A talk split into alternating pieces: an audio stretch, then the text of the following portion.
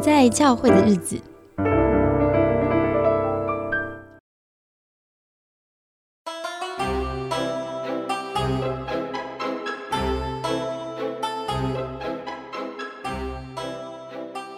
欢迎收听教会不能聊的话题。今天很开心，我邀请到我的好朋友面包到现场来。嗨，大家好！哇，听到面包的声音就觉得好甜美哦。我们今天要聊这个话题，很兴奋。我们前面已经花了大概两个小时在讨论哈。对呀，对，讲了一大堆，不知道不能。你说什么？欲罢不能。哦，欲罢不能。对。然后讲了两个小时之后，我们就决定算了啦，就是不要有仿纲了，我们就是自由发挥。没错。对，因为既然教会平常不能聊，好像我们比较发散性的聊，可能也许有些新东西会出来，而且大家应该会很想听。对，没错。好，我先介绍一下，就是呃，因为其实这个性相关的议题要做好几个、好几集，就这是一个一整个系列。那呃，我们前面有谈过，像性无能，好，就是发现原来性不是只存在身体里面，它还包含我们的心理状态，我们过去的生命的历史，其实是有，就是它是一个复杂的而且多面向的。所以当你心理状态不稳定的时候，它也会联想到你性的这件事情，就像我们心情不好会吃不下饭一样，哈。嗯，没错。嗯，所以呃，希望就是呃，当教会界在看性这件事情的时候，我们可以有一种多元多角度的面向。但是呢，这样谈又好像有一点点悬，所以我们这一集就会比较落地一点。好，我们比较贴地气一点，我们就来直接谈一谈，到底在教牧现场，也就是说在教会中啦，那对于呃，恋爱跟性的教导有哪些现象？那一开始呢，我就想说，哎，我先试调一下，所以我就透过 IG 发了一个题目，叫做调查哈，教会该给年轻基督徒情侣什么样的帮助或教导，然后让大家自由发散的回答这个问题。那 I G 里面的应该年龄层应该是二十五岁左右，就上下。嗯，好，那年轻人的给我的回应大概差不多，可能八十折到一百折，然后当中百分之二十都是讨论，就是因为它是发散性、开放性的问题。二百分之二十都在问性行为相关的事情。对呀，大家都真的都会问这个，所以其实基督徒情侣这也确实是一个很大的烦恼，是非常非常大的烦恼。嗯，那那些问题有哪些呢？我们跟大家报告一下，好，就是面包可以帮我们挑几题念一念。好啊，还在问说，呃，怎么面对和控制情欲，设定身体界限这样子。对，然后后面这句好像比较像他的 murmur，就婆婆妈妈不用太多关注啦，这样。对啊，所以他就会很想要知道怎么样面对和控制。其实这相关的很多哎，比如说好几个都在问交往要注意什么是底线啊，然后要怎么避开那个密闭空间啊，这些好像都是界限，这样都是好像是跟空间跟身体界限有关哈。没错，大家不知道有没有在教会中听过一些相关教导？我们要不要顺便介绍一下？如果你在教会问这个问题，你可能会听见什么样的教导呢？哦，我以前就有听过那个什么不关灯、不关门、不躺下的三不原则。嗯，这还蛮实际的哈。但其实也可以不关灯、不关门，还是可以 发生一些事。对啊，不躺下也是可以坐着。对对，但他他的这这个教导的精神应该是避免试探哈。对对，没错，就是告诉你几个简单的原则啦，因为它大概预设就是你会是滚床单的状态嘛，就是对，然后你只要遇到那个床或者关起门来，可能就会可以偷偷的做一些事情这样子。我有听过的是不要触摸衣服包覆的其余部分。哦，所以其他可以，所以他的意思意思是吼，就是比方说你光是亲吻，你可能脖子啊、颈部这些都是有一点刺激的地方，你就不要去。就是再往下了哦，可是脖子跟耳朵很敏感哎，所以其实衣服包覆的部分也不准确，不实用。那那怎么办？那那还有听过什么吗？好像呃，对我好像听过，就这你刚刚讲那个身体界对，还有那个三步。其他其实根本很少听到哎。其实教会的原则应该是说，简单来讲，你们不要做出任何刺激性欲的亲密行为。这样的目的是为了让你们就不会走到最后一步发生关系。对，或是比较不会控制不住这样子。哦好像关键点是在于要怎么样避免你控制不住的试探。没错，对，好，这是你在教会中常会见到，但我们刚刚也讲，其实好像很难哈。对啊，因为就是可以各种钻漏洞嘛。嗯，对啊，所以听起来他的确说这个教导是简单又明了，你的确前面遵守这个就可以了。但是其实当人你真的很想做那件事情的时候，你不管说什么简单的原则，真的你还是会想尽办法的去去找到那个漏洞可以钻啦。嗯，所以不如说这个教导适合是两方都有共识。就是我们两个说好了，我们两个不想要超过某些界限，那就会两方一起遵守。对啊，对。但是如果哎双方并没有共识，啊，我们两个都是常常在做感情辅导哈，嗯，我们最常在现场看到的状况就是其实是瞧不拢的，两方是没有想法不一样，嗯，又或者是没机会聊。哦，对对对，蛮多情侣好像不会直接拿出来聊，毕竟有点尴尬嘛。对啊。这个要怎么说？就是光要跟同学聊说，呃，我可能看一些 A 片什么的，这个好像都不方便讲嘛。哎，但是我自己亲身经历，在我大学时期，嗯，我之前都跟团契的人和在一起，嗯，然后呢，我跟我反正就是失联已久的高中同学，好，在见面的时候，他们是一群女生，很好，我就参加入了他们的社交圈。他们这群女生最喜欢聊的话题就是分享他们跟男朋友的性经验，哇。然后我那时候就是瞠目结舌嘛，因为我在教会内，这个是一个不会在教会里聊的话题。对。但原来在非基督徒当中，这是一个女生津津乐道话题，我就有点文化冲击，想说，是这是一般女生的状况吗？还是我这个朋友他们这一群女生很特别？嗯，好像真的是一般状况，因为我问了一下，我现在带的大学生，他们的确都说身边的人都在聊。对，大家聊这个事情不会有一点点。就是我我自己很重视个人隐私哎，但我觉得如果就是别人跟我分享她跟她男朋友之间的亲密行动，嗯，我会觉得很尴尬哎。哎，对，但但他们在聊的过程，我我自己推测啦，因为也加上我以前高中同学们哦，其实我也是很后期才信主嘛，然后会跟一些同学也有也有听过他们聊这样的东西，所以会我觉得他会有一种很像青少年时期，你就是想要试一下那个新鲜刺激感的东西。那相对来说，其实性爱的确是蛮新鲜、蛮刺激的。在高中时期是一种好像偷尝禁果的那种，或者是象征一个我要长大了，我可以有自己的，我做一件我自己想做的事，是爸妈不允许，或者是长辈们不不能够允许的一件事，所以有种刺激感。所以也有一点点像是经验谈，比方说我可能对呃高空弹跳了，哇塞，超好玩的。对，这种男生不是都开玩笑说我们登短廊吗？对。所以，我所以我透过这种跟你交换、分享我的经验跟故事，然后你也可以从中学习，对不对？换你换你高空弹跳的时候，就告诉你说，哎，长大就是要这样，什么就会有一种这种意味，这样子，嗯嗯。对啊，然后到大学就会有一种好像，因为他们情侣之间聊这个，也会有一种是，就是嗯，寻求一种基本情欲的满足感嘛，或是一个刺激感。就是我虽然没有男朋友，听你讲一讲，我也觉得好刺激。对啊，他们好像大部分都会说什么哦，这个事情很很舒服啊，或者是很呃，在当中享受到的那个感受是很棒啊什么的。哦，但是但是我也必须讲说，我觉得在这种口耳相传的经验相授之中，最容易给出一些错误的观念呢。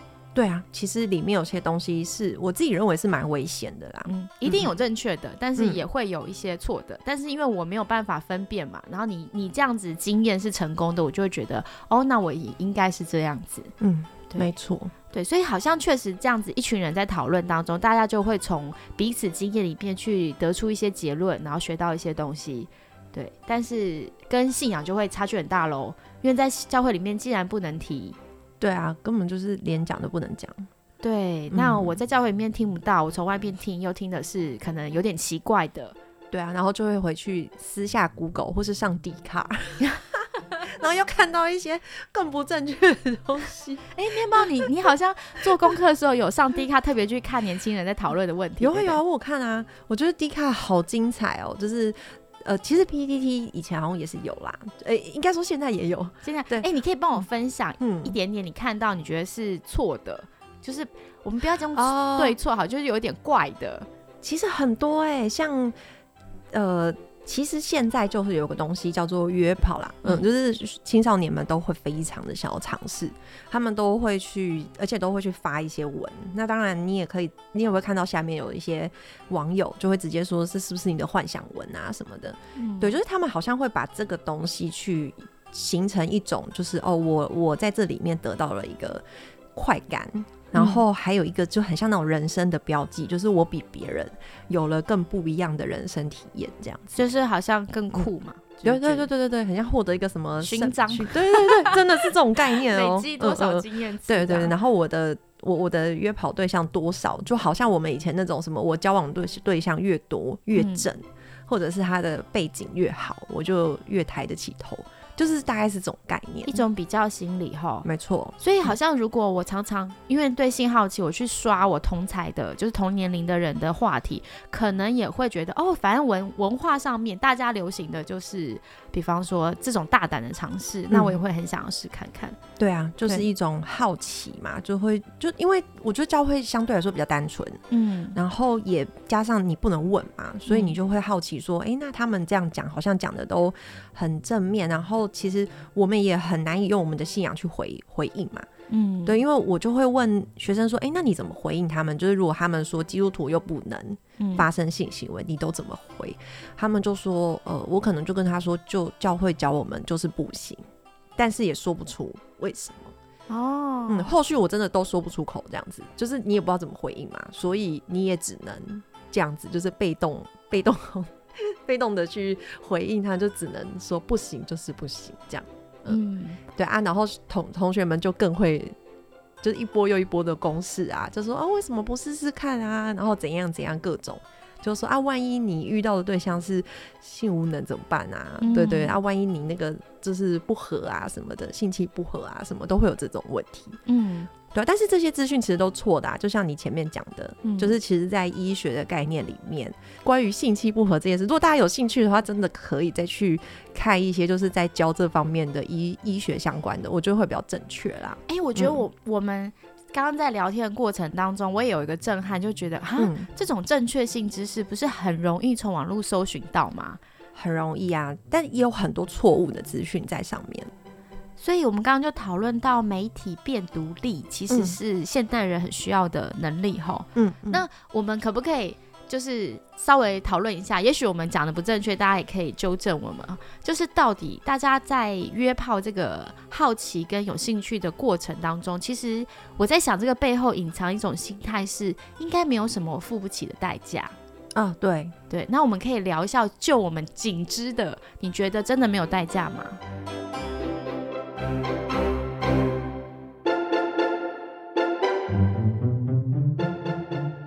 我自己会这样看啊，就是说，嗯，可能同学们讲的都会是一些正向的，因为他希望你试嘛，他当然比较不会去强调那个另外一个方面你需要考量的东西，嗯，对，所以比较好的判断可能就是你也可以听听看他说的好是什么，然后也试着去做功课，了解他那个不好。会是什么？嗯，对，比如说呃，性病的这个，嗯，这个可能性有几率有多大？对，然后通常人家都会说，你只要好好的使用，全程使用保险套，正确的使用，基本上是不会嘛。对，但是失控的有多少？对，一样会失控啊，超多有这种，就是在这个性刺激的状态下，他可能会没有办法。全程很呃确定他的状态都是都是有好好的使用。那这个代价你能不能承担的？举例来讲，比方说有一些性病不只会发生在性器官，在口腔也会。对对对对，没错，手也会透过手去传播嘛。嗯而而且有一些性病是从皮肤传播的，对，所以黏膜的破损，嗯，所以绝绝对不是你用保险套就可以完全的避免。没错。那当然，很多性病在还没有发作的时候，你在外观上是看不出嗯差别的。对对，所以你会以为没事，嗯嗯，对。可是殊不知。他到底经验过什么？嗯嗯，对啊，哎，但是我必须说，我们在讲这些都不是恐吓哦，因为有一派的人的讲法就是说什么啊，身体是自己的，为什么要用恐吓？其实这个真的不是恐吓，我们刚刚讲的都是一个评断依据嘛，就是说，如果我今天我决定要参与这个呃约炮的这个体验，那我的确必须要知道我需要负担风险有多少啊，嗯。就跟你要不要花钱投资是一样的嘛，就是你不可能都只听一些我可以赚多少，可是我不用评估我的成本需要付多少嘛，嗯。对啊，所以其实你去好好的研究，然后就你可以决定的范围内去决定你要怎么做，哪些嗯。是你可以负责的。对，那至于那个无法控制的这个部分，可能就看状况，你自己能控制多少，你就就去决定。那剩下的那个可能不不可控的那个，就是我们没有办法去那么有把握的事，这样。嗯，那嗯我也讲一点点，就是我这边知道的概念哈。嗯，我觉得每一个人身上都有雄性荷尔蒙跟雌性荷尔蒙，没错。然后也有嗯研究发现，其实如果你是雌性荷尔蒙比较多的人，不管你是男生女生哦，在性方面对你来说，这种嗯、呃快速换对象、陌生对象，嗯，对你来讲是会受伤的，哦因为你会很容易把性跟爱和亲密感的需求连接在一起。所以虽然你心中知道这是一场游戏，嗯可是问题是当对方真的。就是跟你有过很亲密的感觉，让你感觉到幸福感，但是又消失之后，嗯你确实会在心中的失落感会比雄性荷尔蒙比较多的人，就是啊感受到比较大的失落。嗯所以这无分男女性。嗯，没错。所以，嗯，当一个假设我我是年轻人，我想跟你就是炫耀一下，我有很多的一夜情的经验或约炮经验的时候，我是不可能跟你讨论到我心里面那个失落的部分。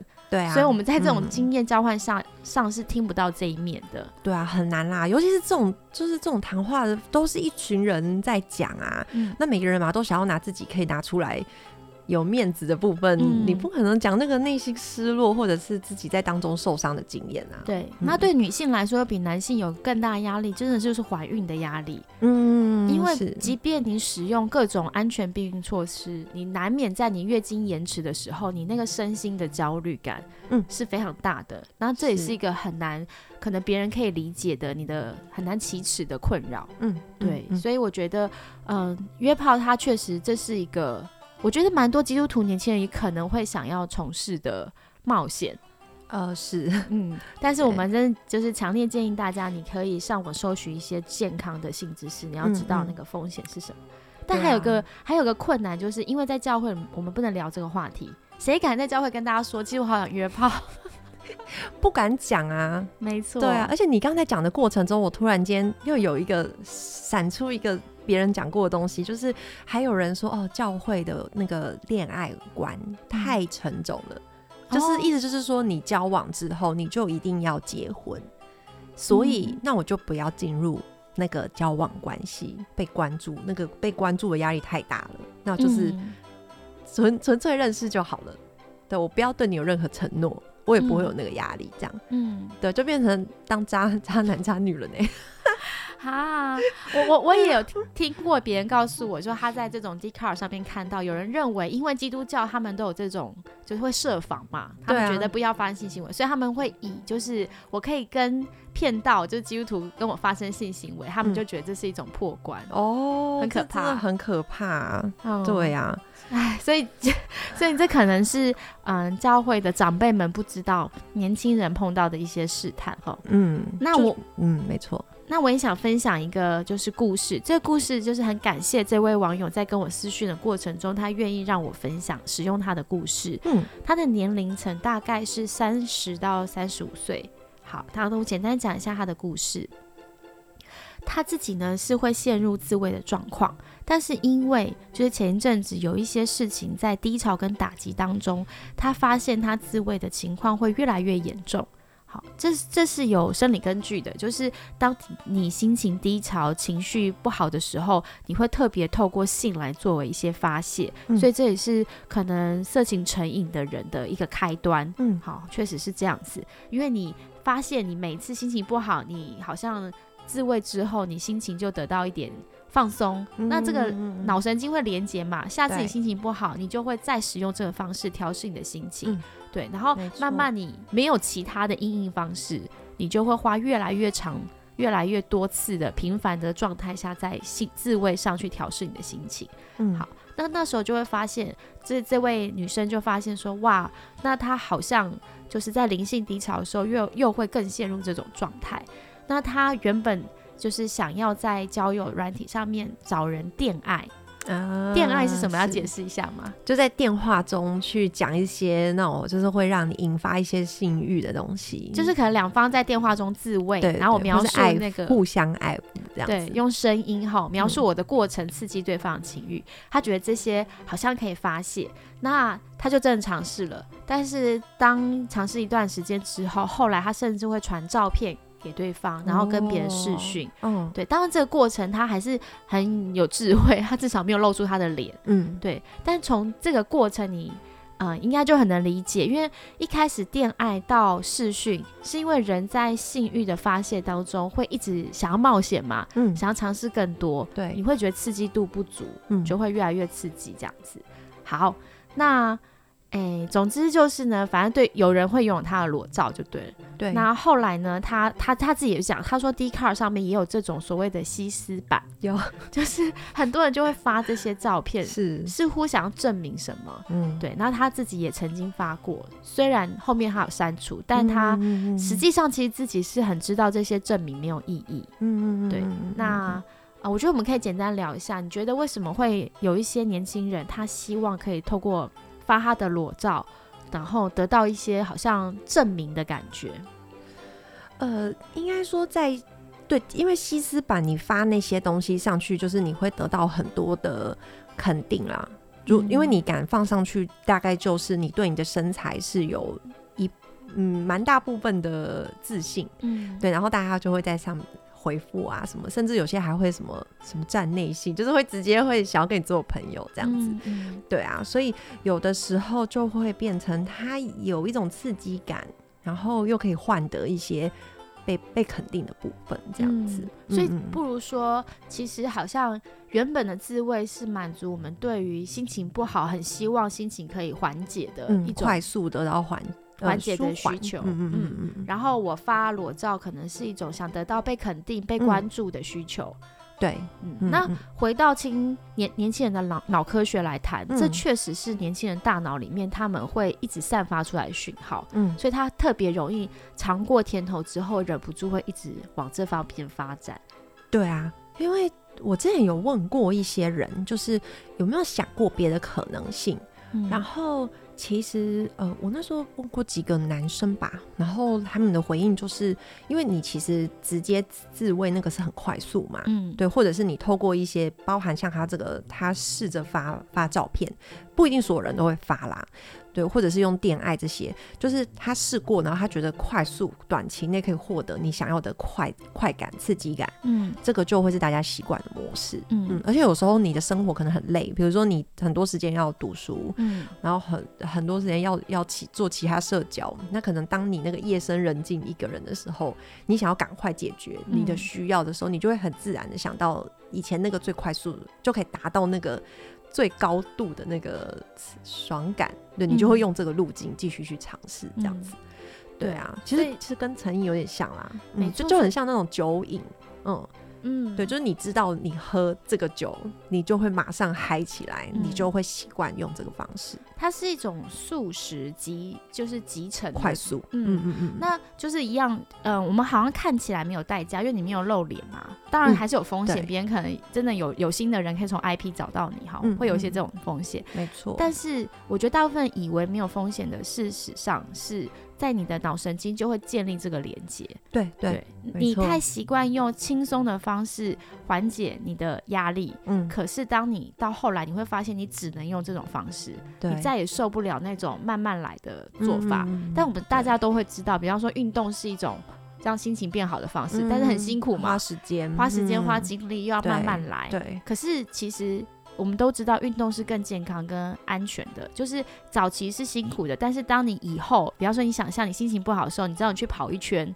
你情绪就会得到缓解，因为它建立了大脑这个正向的神经回路。哦，对，所以哦有一些有价值缓解情绪的方式，如果你直接在年轻的时候就放弃用，你去嗯让你的大脑连接到一些比较危险性高的，嗯那呃，就像刚刚讲那个成瘾，为什么会成瘾？就是我会想要口味越来越重，哦，喝酒要喝越来越，多，用哦药也喜欢越来越刺激的。嗯嗯，对，那嗯性一定也是这样，嗯所以这是你要知道的风险。对啊，但我觉得其实啊，呃，我我之前有访谈过一个个案，我我觉得他很棒，就是他的觉察力很好，就是说，其实我们现在讲这些，我们都并不是说你做这些事情就很肯定的不对，因为我我也可以自我揭露，就是我自己以前我也是喜欢去看一些，我是看漫画，我喜欢二 D 的帅哥这样。因为我觉得真人没有比较帅，然后我觉得二弟比较帅，对，然后所以我必须也很坦诚的说，这个很简单，你就是躺在床上，然后直接点开你的网络，直接看那个就是几秒钟的事情就可以满足，而且我最知道我要什么，嗯，对，所以其实那一种。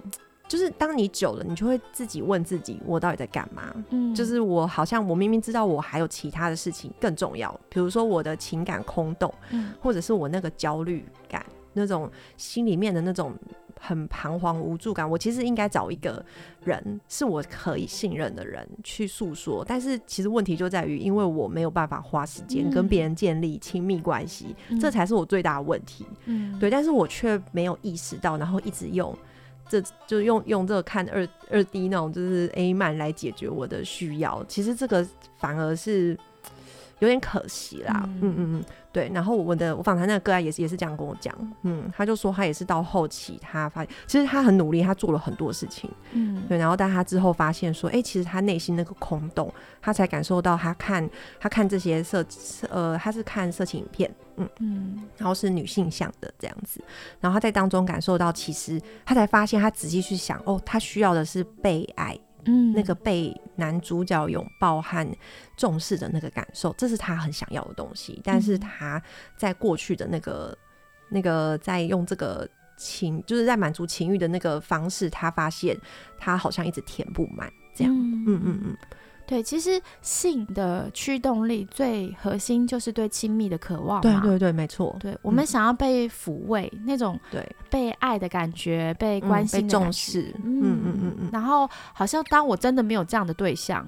我没有交往对象，那我可能用使用性，它就会是一种替代的方式。对对，但是也是真的是很辛苦，因为其实我跟这个这个女生有一些讨论，就是我有提到这件事，然后她说确实，她好像每次有越来越成瘾，就是越来越频繁的状态，都是她内心特别寂寞跟孤单的时候。哦，她有发现，嗯，是知道的，但是就是难呐，因为虽然知道自己需要，嗯，被需要跟被接纳，可是。嗯，没有人呐，没有交往对象，她是一个母胎单身的女性。对，而且这个又不能在教会里面讲，替我祷告。对，讲不出口。所以她自己超级清楚，这些情欲只是身体的满足。嗯，而且她也知道，如果她真的跟人发生关系，她会一样的空虚。嗯，对。可是对她来说，这就是一种痛苦的拉扯。我一方面知道做这件事不会满足我，但一方面我越来越想做，而且我真的想要开始约人出来了。哦，就他感觉到他内在的拉扯。嗯嗯。那我也问他说，就是那你对呃，因为你他自己是蛮重要的服饰，在一个岗位上，我就问他说，那你内在的冲击是什么？是他说他很清楚，因为这不是圣洁，也不讨神喜悦，可是他自己又必须服侍，教会需要他，所以他也很痛苦。然后他在这种痛苦拉扯中，他会出现一种心情，就是我干脆让自己崩坏掉算了。就是觉得，反正我那么压抑，我那么纠结，我干脆彻底的坏一次啊！彻底的坏，意思是，呃，就是放胆的去试一次，这样吗？可能类似这样，因为他，我觉得这是一个蛮。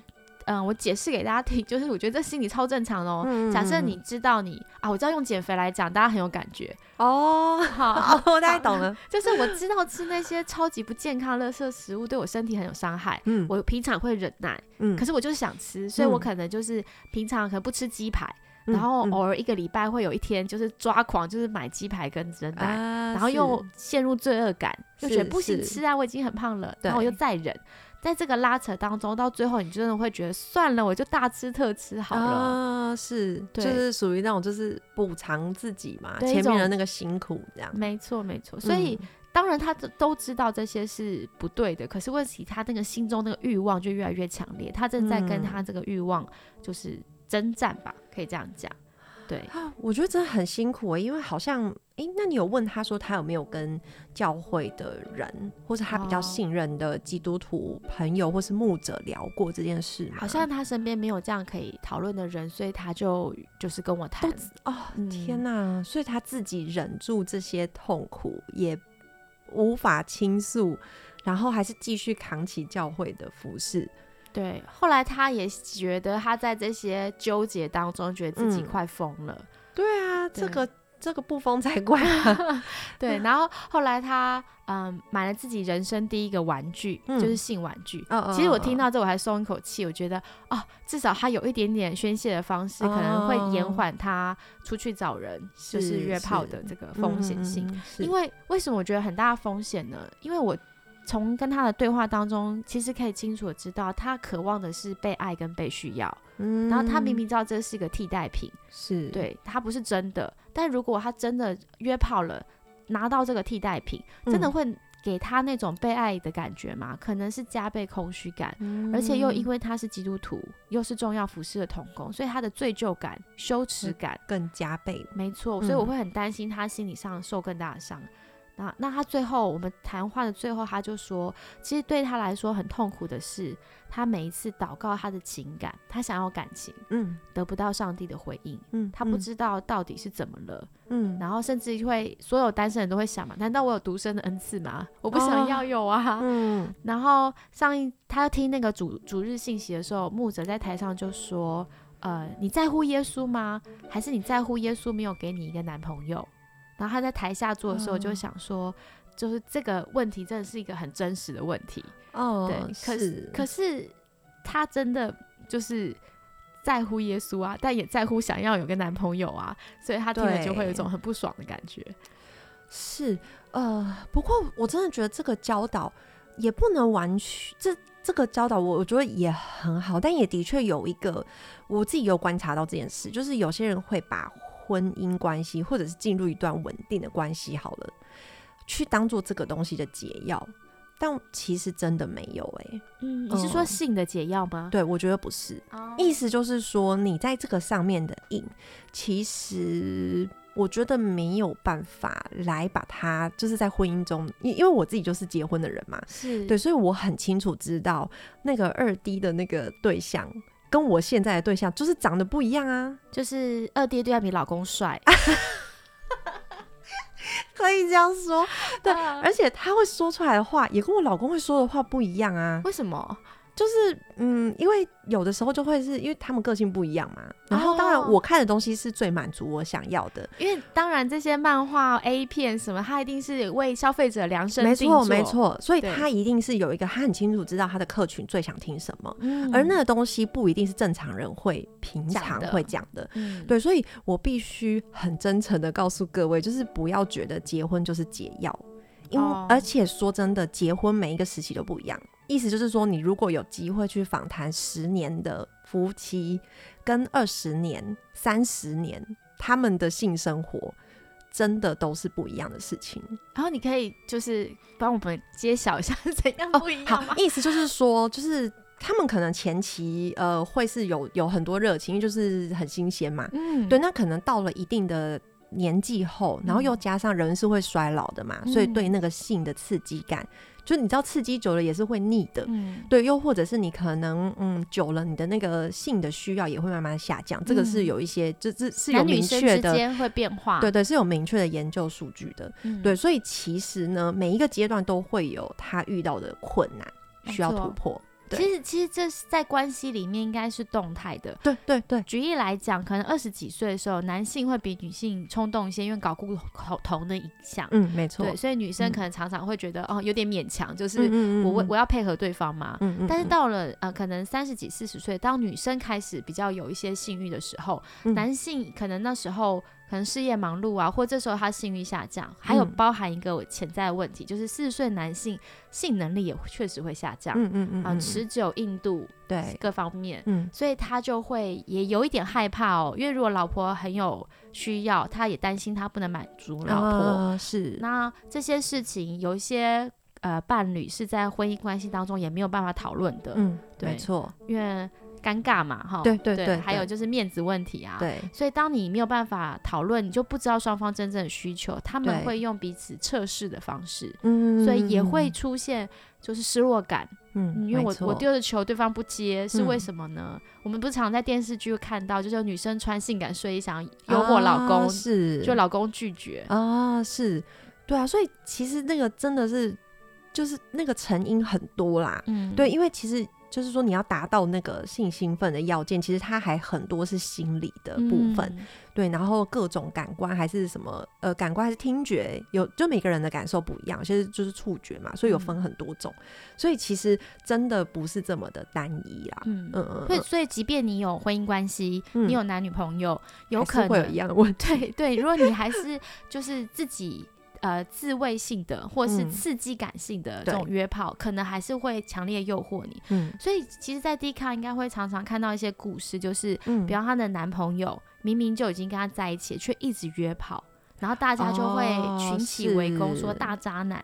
嗯对但我有时候在看这些故事的时候，我其其实心中在想是这个啊、呃很渣的男生或很渣的女生，心中一定有一个很难向别人启齿的痛苦感。，嗯，对，就是为什么我好像不敢把我最需要、最脆弱的那一面展现给我的亲密伴侣，我反而去找陌生人，嗯然后也是一样用转移注意力的方式，我反而能发泄掉我那种郁闷的感觉。嗯嗯，他们嗯本人很渣的过程当中，同样也是会有那种痛苦的，因为人最深的渴望其实真的是有个安全感的伴侣，啊，对，但他没有能力经营这种关系。嗯嗯嗯嗯，对啊，有时候就是简易、快速又便利的方式，就会是我们会找的出路啦。嗯嗯嗯，对啊。但是其实我真的觉得你这个投稿的这这位听友真的很很勇敢欸、真的很勇敢，而且他又把自己的问题看得很清晰。嗯，对啊，只是有点可惜的，就是好像他没有一个跟他同样信仰的朋友去接住他，或者嗯是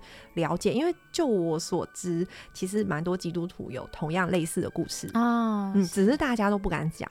哦，我嗯倒是鼓励哈，如果假设我们教教会的现在文化这还嗯不够足以安全讨论的话，因为你看，如果我们连一般聊天都不能聊这个话题，哦那更难。就是我谈这个软弱，当然也有人是可以比较大方谈的，好，每个人有差差别。但我觉得，如果真的在教会不行，那你可以考虑其他专业或是隐秘性提供你这种抒发心情管道的。呃，比方说心理咨商，嗯那再也给大家一个小小科普，就是咨商师其实有各种不同的专业，有一种专业是性咨商师，嗯他不是教你怎么做爱，他是跟你谈你的心理议题跟你的身体跟性相关造成困扰的。那你可以去找拥有这样专业的咨商师，就也许可以让你放心的去谈一谈你的问题。对，没错。我们今天嗯谈的比较简单，好像只有约炮就是性需求，但其实跟性相关的问题还有很多，它很复杂，很复杂的，还有很多嗯生理上的问题。嗯好的，好，那嗯、呃我们回到我们刚刚一开始在我们聊到这些 约炮之前，是在谈说嗯这些嗯、呃年轻人对他们嗯建议说，希望教会可以给基督徒情侣的帮助是界限跟空间。那还有没有跟性有关系？他们希望教会能够提供的呢？呃，我看一下哦，好像哦哦，其实里面有一些有提到说，希望可以有可以寻求寻求帮助的地方，嗯，对。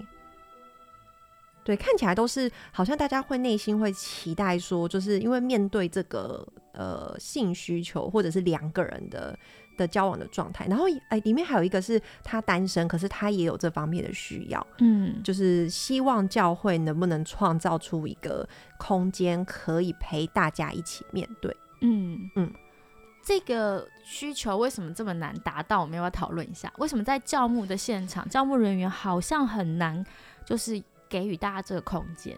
嗯，我自己我自己觉得好像我们的文化真的很难聊到，就是只要关于性这个东西，嗯就是我自己回想我小时候。我爸妈也根本不会跟我聊这个，他们是直接买书给我看嗯哦，因为我是因为小时候就会好奇嘛，好像是国小一二年级的时候，我就问了我妈这相关的问题，就是问她说，诶，为什么，诶，为什么那个性器官长得不一样？嗯嗯，然后可能也会小朋友不是都会突然间撞见，就是可能会不小心遇到爸妈在在做爱的时候，然后可能就不小心开门遇到这样，然后就会很其实真的不懂，然后又或者是看到一些以呃以前我那个年代可能还没有锁码的时候，对，然后就会看到一些裸露的东西，也会很很好充满了好奇，其实都是想了解那是什么这样，对，但是得到的回应都会是叫我不要问什么丽娜朗丽姆吧。就是说你小朋友不懂啦，然后或者是就说你长大就知道了，就是这种，对，然后或者是会跟他说什么，呃，这个东西很很色哎，然后或是很脏哎，然后我其实呃我妈的做法就会是把我就是大骂一顿，对，就是训斥我，所以所以小朋友充满了好奇的。对，提问之后得到感觉就是，哎，很差的感受。我做了一个很丢脸的事情。对对，你很糟糕，你不该问这个问题。好好，很羞耻。对，而且我还不懂为什么我不可以问。所以这就是我们的文化养成的时候，嗯，华人会觉得性就会跟羞耻，嗯，对，肮脏，然后还会训斥你说，像我那时候我就记得我妈都跟我说，说你是女生呢。嗯，然后就说你为什么问这个东西？所以男生可以问的意思吗？我我其实也不知道，因为我没有我没有看我弟。就是这样子被问，这样，哦对对对对，我不晓得这样，不知道大家的那个，就是如果真的要来聊性的话，其实有一些，比方说成长团体会邀请哦，以性为主题的，他会邀请参与的成员聊一聊你从小到大的性经验，嗯嗯，这个性经验包括就像你刚刚说，我从很小的时候提问，我得到的反应，对对啊。或是我很喜欢一个男生，像我也有个经验，是我幼稚园的时候，我坐在娃娃车上面，我现在可以非常轻松谈这件事情，但是我小时候是觉得这超丢脸。我那时候坐在娃娃车上面的时候，我就感觉到我的下半身湿湿的，因为很热，闷热。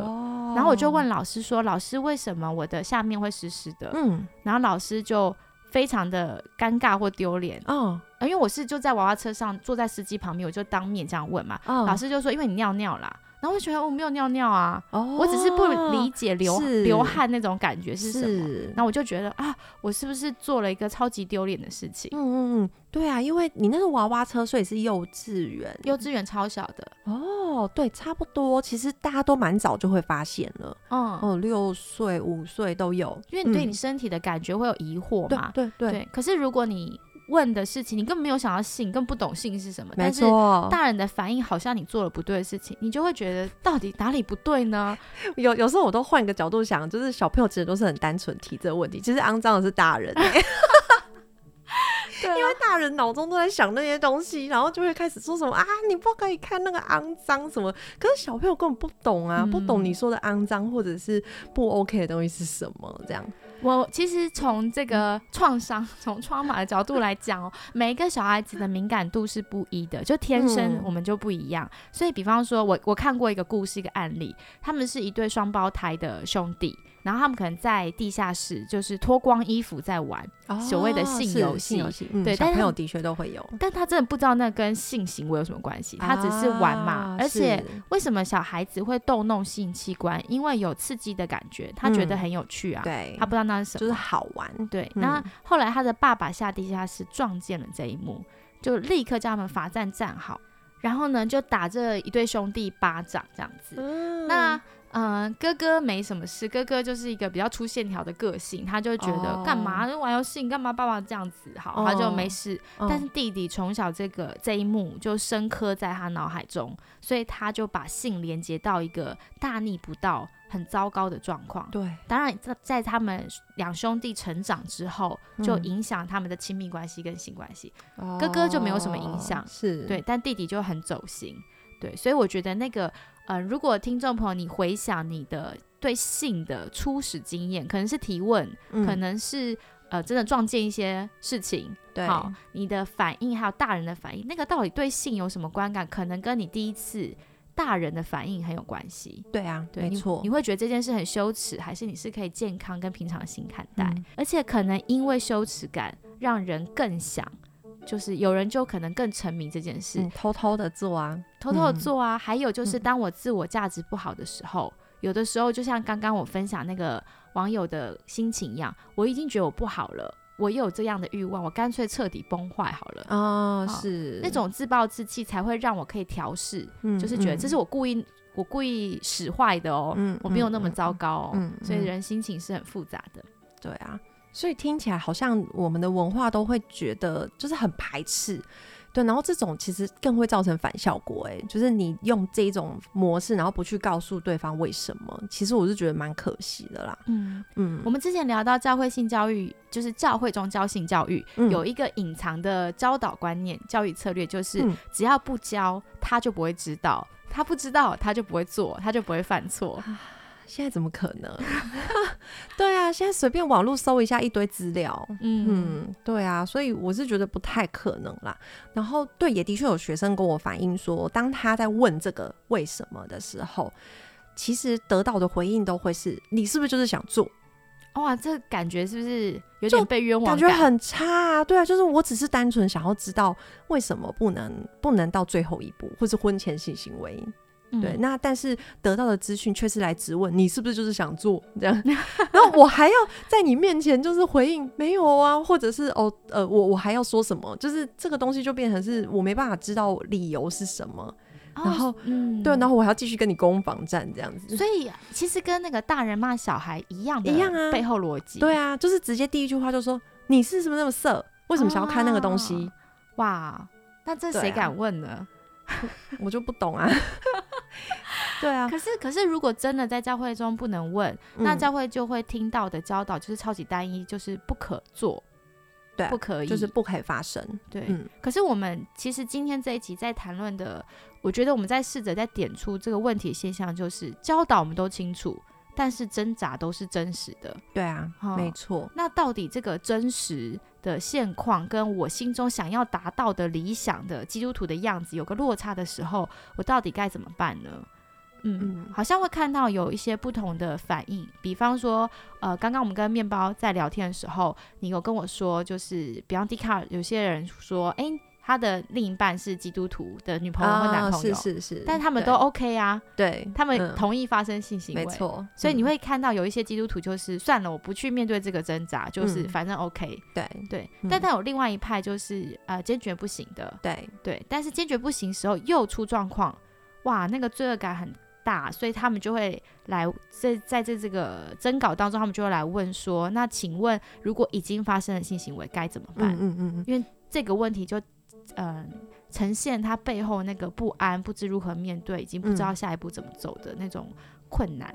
对啊，对，所以其实那个真的是要先能够谈呢，嗯，因为如果不让他谈的话，就是呃，你就会变成说这个问题，那万一就是他就一直掩盖掩盖，那万一。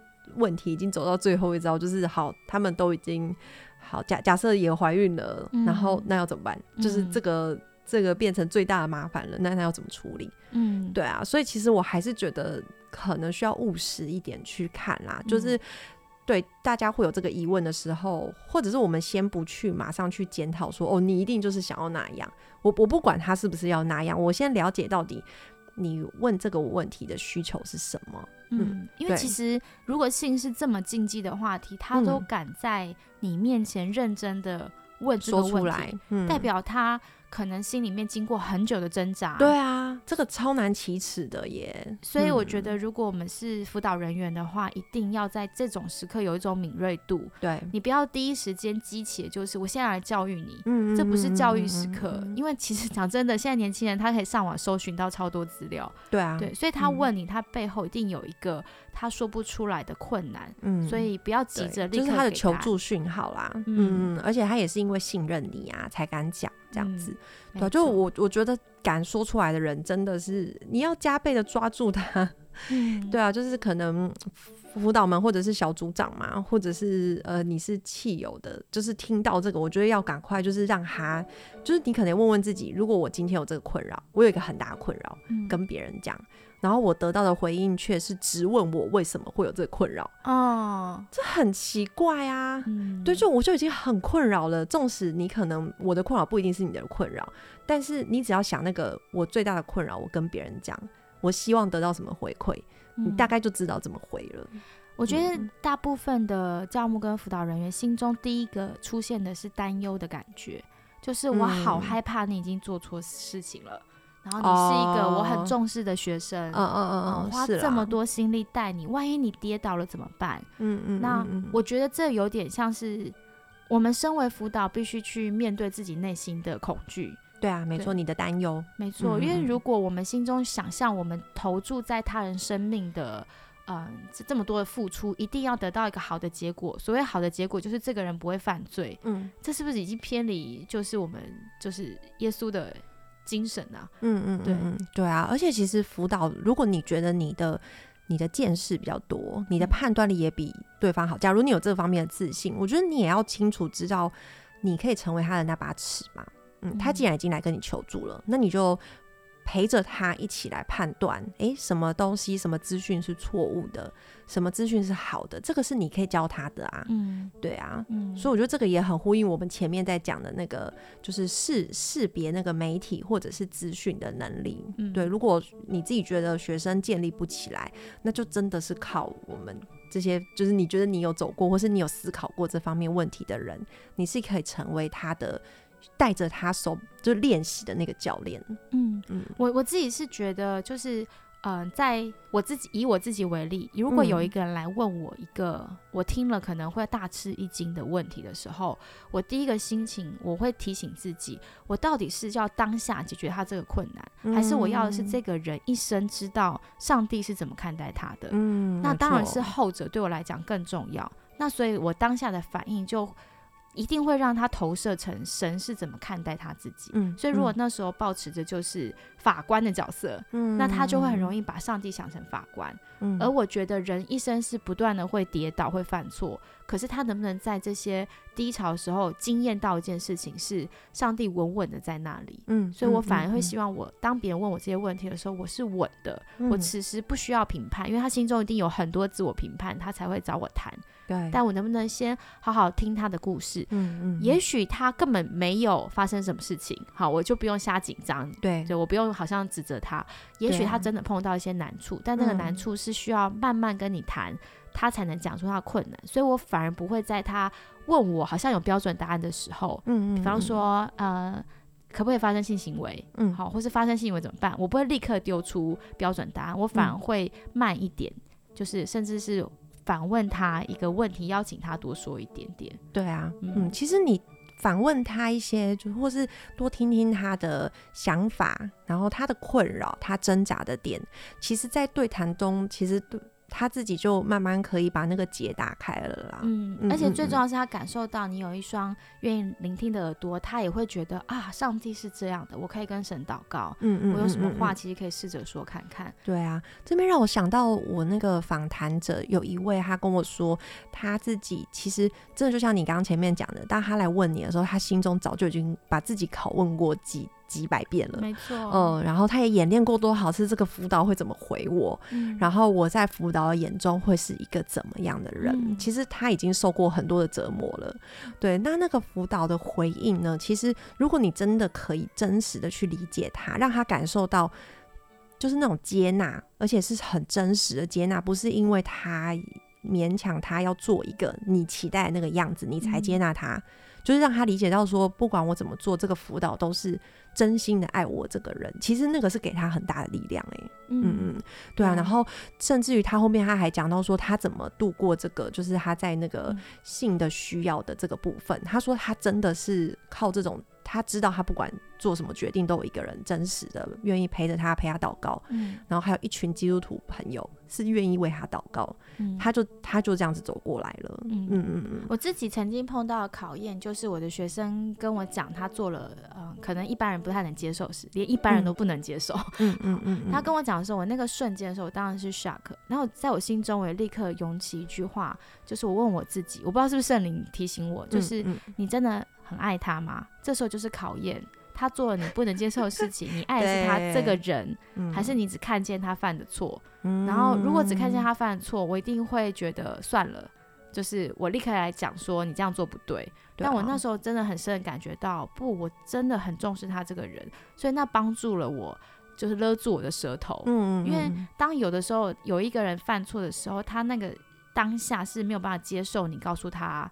就是你不同意的，嗯，对，但是他又需要求救，这个求救又是隐晦的，他可能光需要你理解他去做这样的事情，对他来讲，那个理解是第一步，嗯，然后因为关系，你知道这关系一辈子不会散，所以可以慢慢来嘛，对，就是呃，确保他是安全之后，我觉得我还需要一些时间，一步一步跟他谈。